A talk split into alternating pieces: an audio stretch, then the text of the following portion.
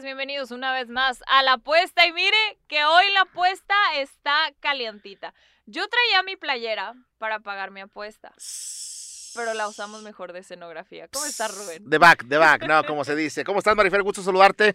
Eh, igual a todo el público de Posta, a través de que nos siguen en todas las plataformas digitales y en su programa semanal, hablando de lo que involucra mucho el fútbol, lo que mueve a esta ciudad en el ámbito deportivo. No es lo único, estoy de acuerdo que hay muchas opciones, pero hay que decirlo, Monterrey Tigres en su participación en primera división es lo que sobresale y mueve el pandeo, ¿no? Y ahorita en una semana muy calientita, porque se jugó un clásico regio que con un panorama el cual no esperábamos y sobre todo con un resultado, con un resultado hasta cierto grado inesperado. No porque Tigres no tuviera la capacidad, pero porque los tiempos te indicaban a que no viviendo su mejor momento y todavía agregarle la crisis de fútbol y la zarandeada del nombramiento de Tuca Ferretti, que ya no continuaba más al, al mando del banquillo, pues obviamente te ponía a pensar que era, había posibilidades de que el Monterrey sacara el partido y al final de cuentas no fue así. ¿Lo dije o no lo dije?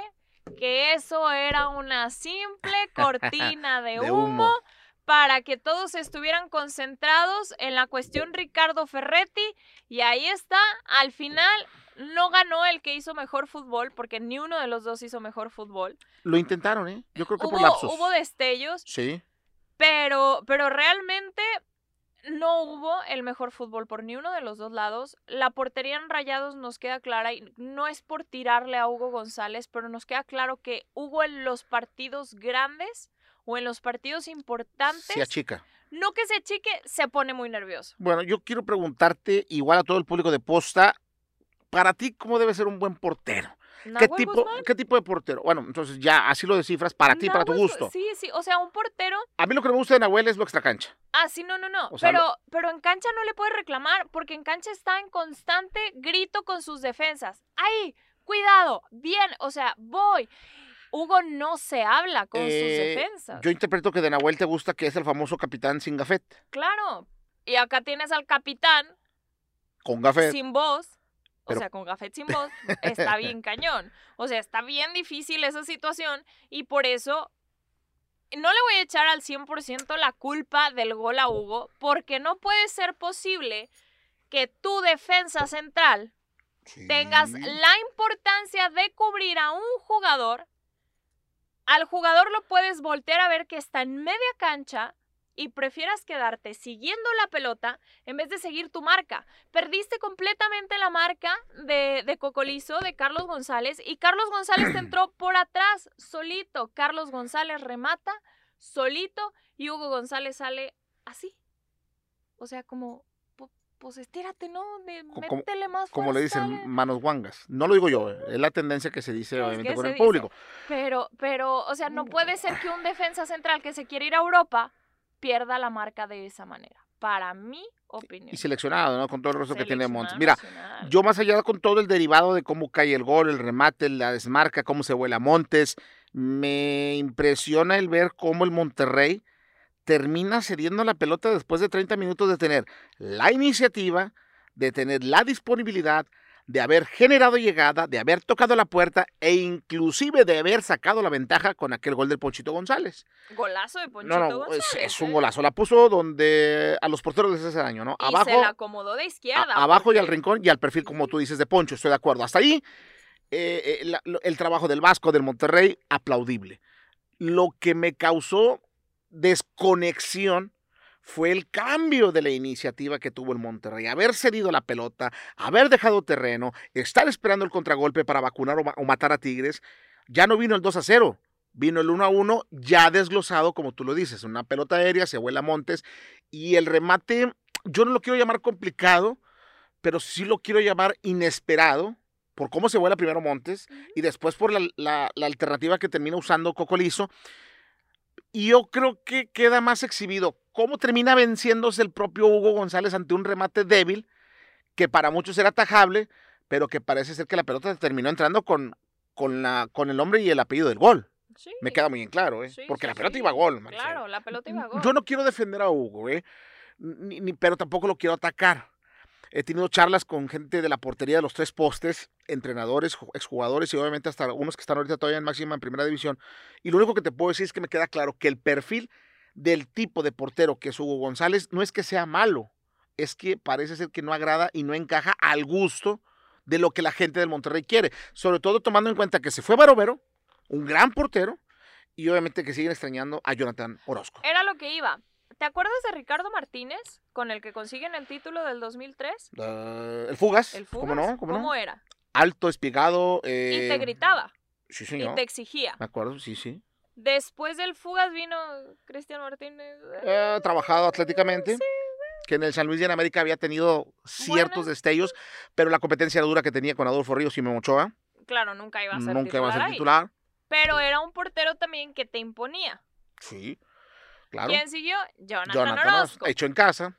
que, pero le vas a poner a Jonathan Orozco más que su visión periférica no es muy buena, pero, Mm. pero era un portero que te imponía. Las palabras como portero en Jonathan Orozco encajan y yo veo el trabajo de Albertico Aguila, Así es. gran entrenador de porteros con el cual también eh, le mandamos un saludo. Y el propio Albertico me decía la- lo- el mismo detalle que me acabas de mencionar de Jonathan, pero un portero hecho con su enseñanza y adaptado al accionar del equipo del Monterrey. Y a la vez que terminó siendo una conexión con la gente de, de- de la afición y ese liderazgo de personalidad, el contar las estrellas, el aquí está papá, solamente te habla de un portero con una personalidad y liderazgo que a veces era capitán y cumplía, y a veces no siendo el capitán, te daba lo que te tiene que dar. Claro. Y luego te vas con Hugo y... No, hay mucha flaqueza, pero, ay, Marifer. Pero no es un portero malo. es que me no es un portero por eso- malo. yo también por eso te lo agrego. necesita más. No es malo. Porque Barovero también es muy serio. Pero Barovero se paraba No, en la portería no, y te imponía el hecho de tenerlo a él. una experiencia, atrás de él. una experiencia en el recorrido bajo los tres Claro. postes y en el área. Ahora, en Hugo me extraña porque en su momento cuando lo vimos cubrir a Moisés Muñoz con la ausencia de baja por lesión, no lo hizo mal en el América. Y a mí el propio, gente que trabajaba con la Volpe en el América, me llegó a decir que al propio la Volpe le agradaba más a Hugo González que el propio Moisés Muñoz. Y ahora, este por, este, este, ahora, para terminar rápido el tema de Hugo, me parece que eh, lo mejor que puede hacer Monterrey es respaldarlo porque es lo que tienes ahorita y seguir trabajando. Bueno, por ahí me llegó ya el rumor que. ¿Crees que es candidato y prospecto? buscando a Malagón. Yo me quedaba con Luis Cárdenas. O sea, si eh, te vas a ir a buscar a Malagón, mejor me quedo con Luis Cárdenas. Yo no, también. a- me encanta Malagón. Se me hace muy buen portero. Pero tienes a Luis Cárdenas Ah, Reséndez también. y a Reséndez. O sea, Ellos en casa. ¿para qué? Ajá, ¿no? ¿Para qué te vas y buscas a otro portero mexicano? O sea, si realmente vas a hacer, vas a salir por un portero, pues vete por un portero extranjero. Pero tienes a dos mexicanos buenos que te pueden salvar la chamba. Entonces, no salgas a buscar a otro Claro. mexicano. Para concluir el tema del portero, ya lo dijiste tú, para ti eh, el tipo que te agrada es Nahuel. Para mí, lo extraño mucho, Barovero. Y yo creo que son dos porteros que están mucho mejor en lo futbolístico que el propio al estilo de Hugo González, ¿no? Y ya para darle carpetazo al tema, me parece que la derrota del Monterrey en el clásico, eh, el mismo Monterrey fue el que terminó concediendo el camino a la derrota, ¿eh? Antes de este partido, había muchos, no, Crane, Crane, se tiene que quedar Crane, Crane. Pasó este partido, yo lo vengo diciendo desde la temporada pasada. Celso Ortiz, Celso Ortiz, Celso Ortiz es el mejor, Celso Ortiz es el mejor. Entrevisté a, Di- a Diablo, pueden buscar la entrevista en. Posta MX y le pregunté al Diablo, Diablo, para ti si te dicen qué jugador del otro equipo te traerías, ¿quién sería? Celso Ortiz Fíjate, teniendo a Guido y teniendo a Carioca. de sudamericano a sudamericano. Dijo Celso Ortiz. Sí, el paraguayo es un, ya lo hemos hablado del tipo de jugador que es. Y después del partido, todos Oh. empezaron, no, Celso el mejor, Celso. Ahora sí, todos.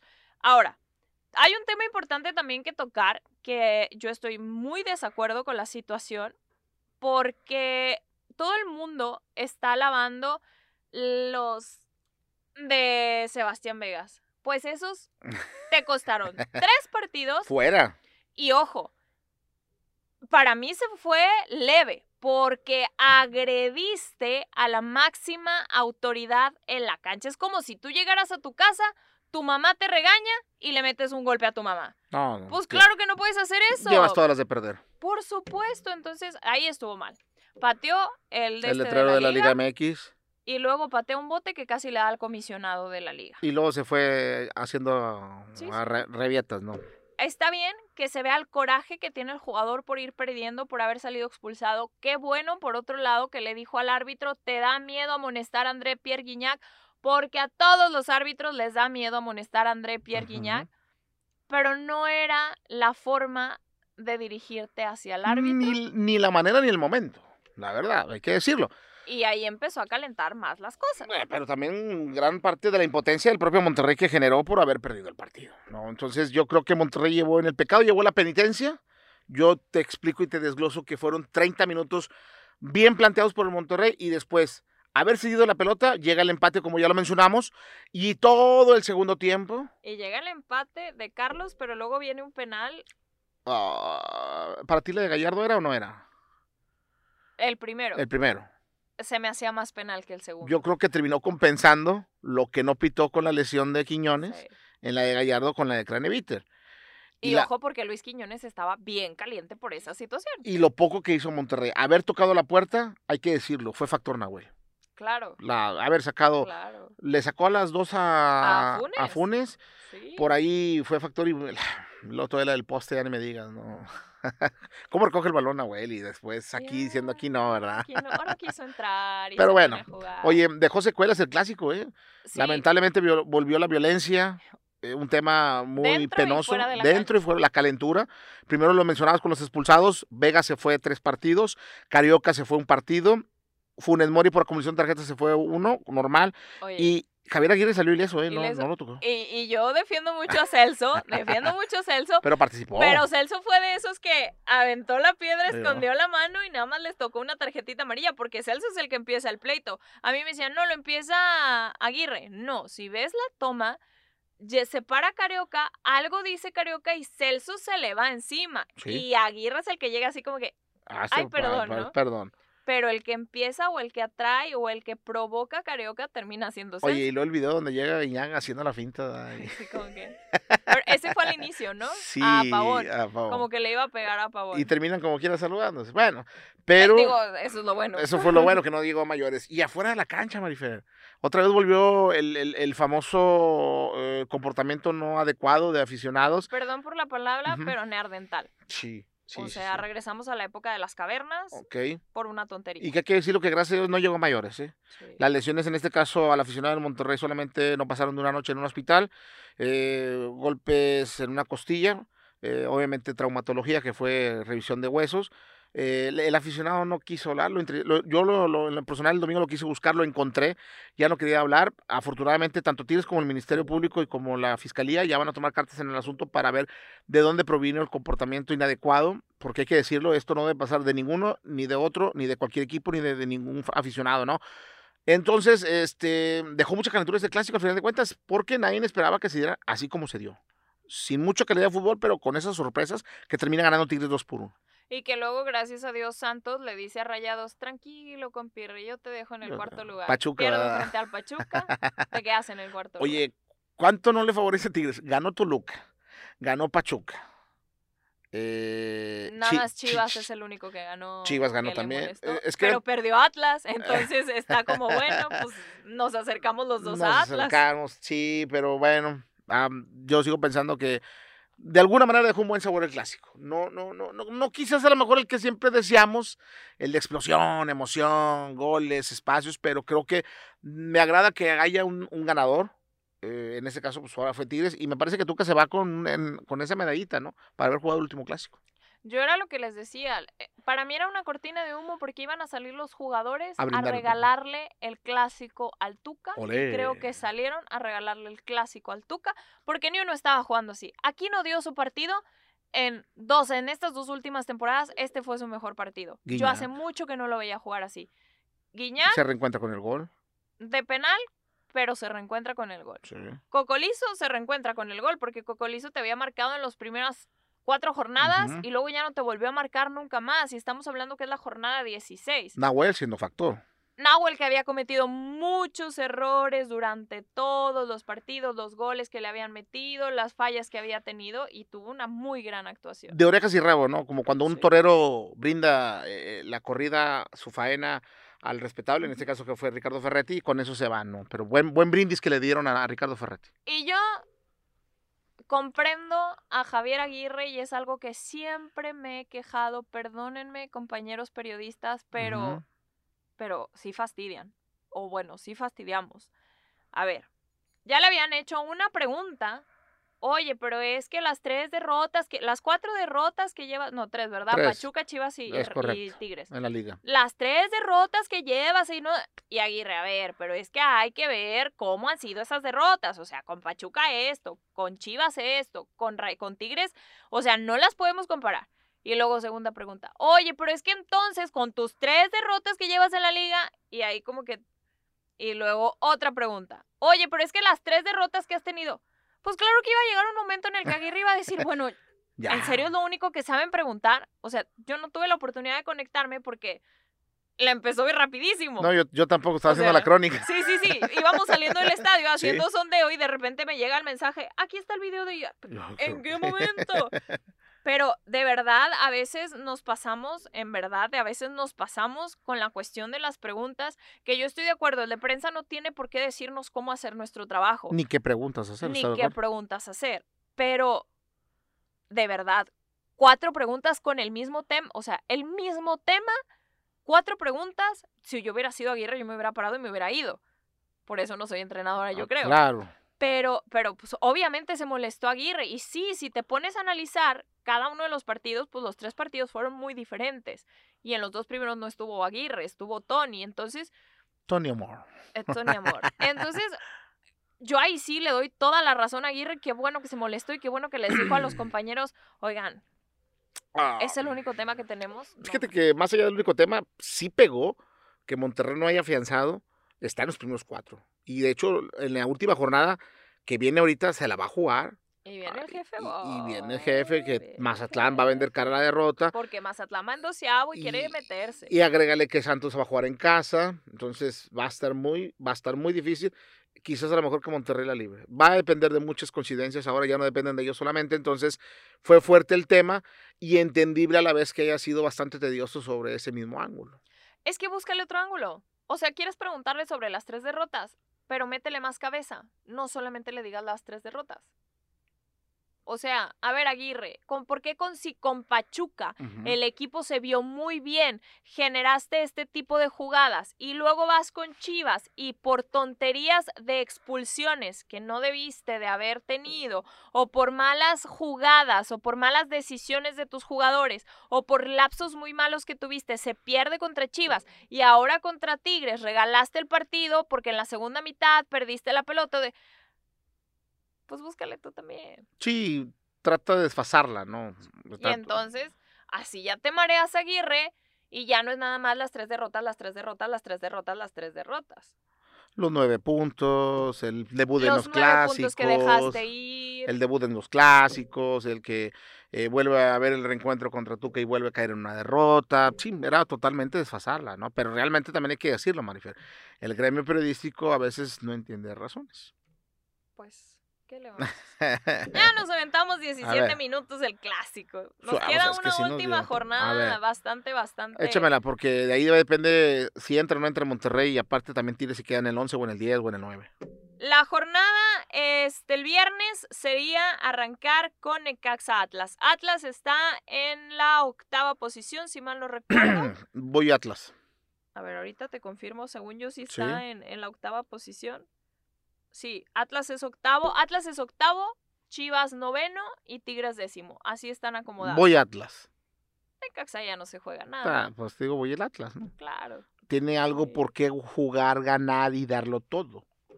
sí. Sí, nos vamos 100%. Vamos con el Atlas.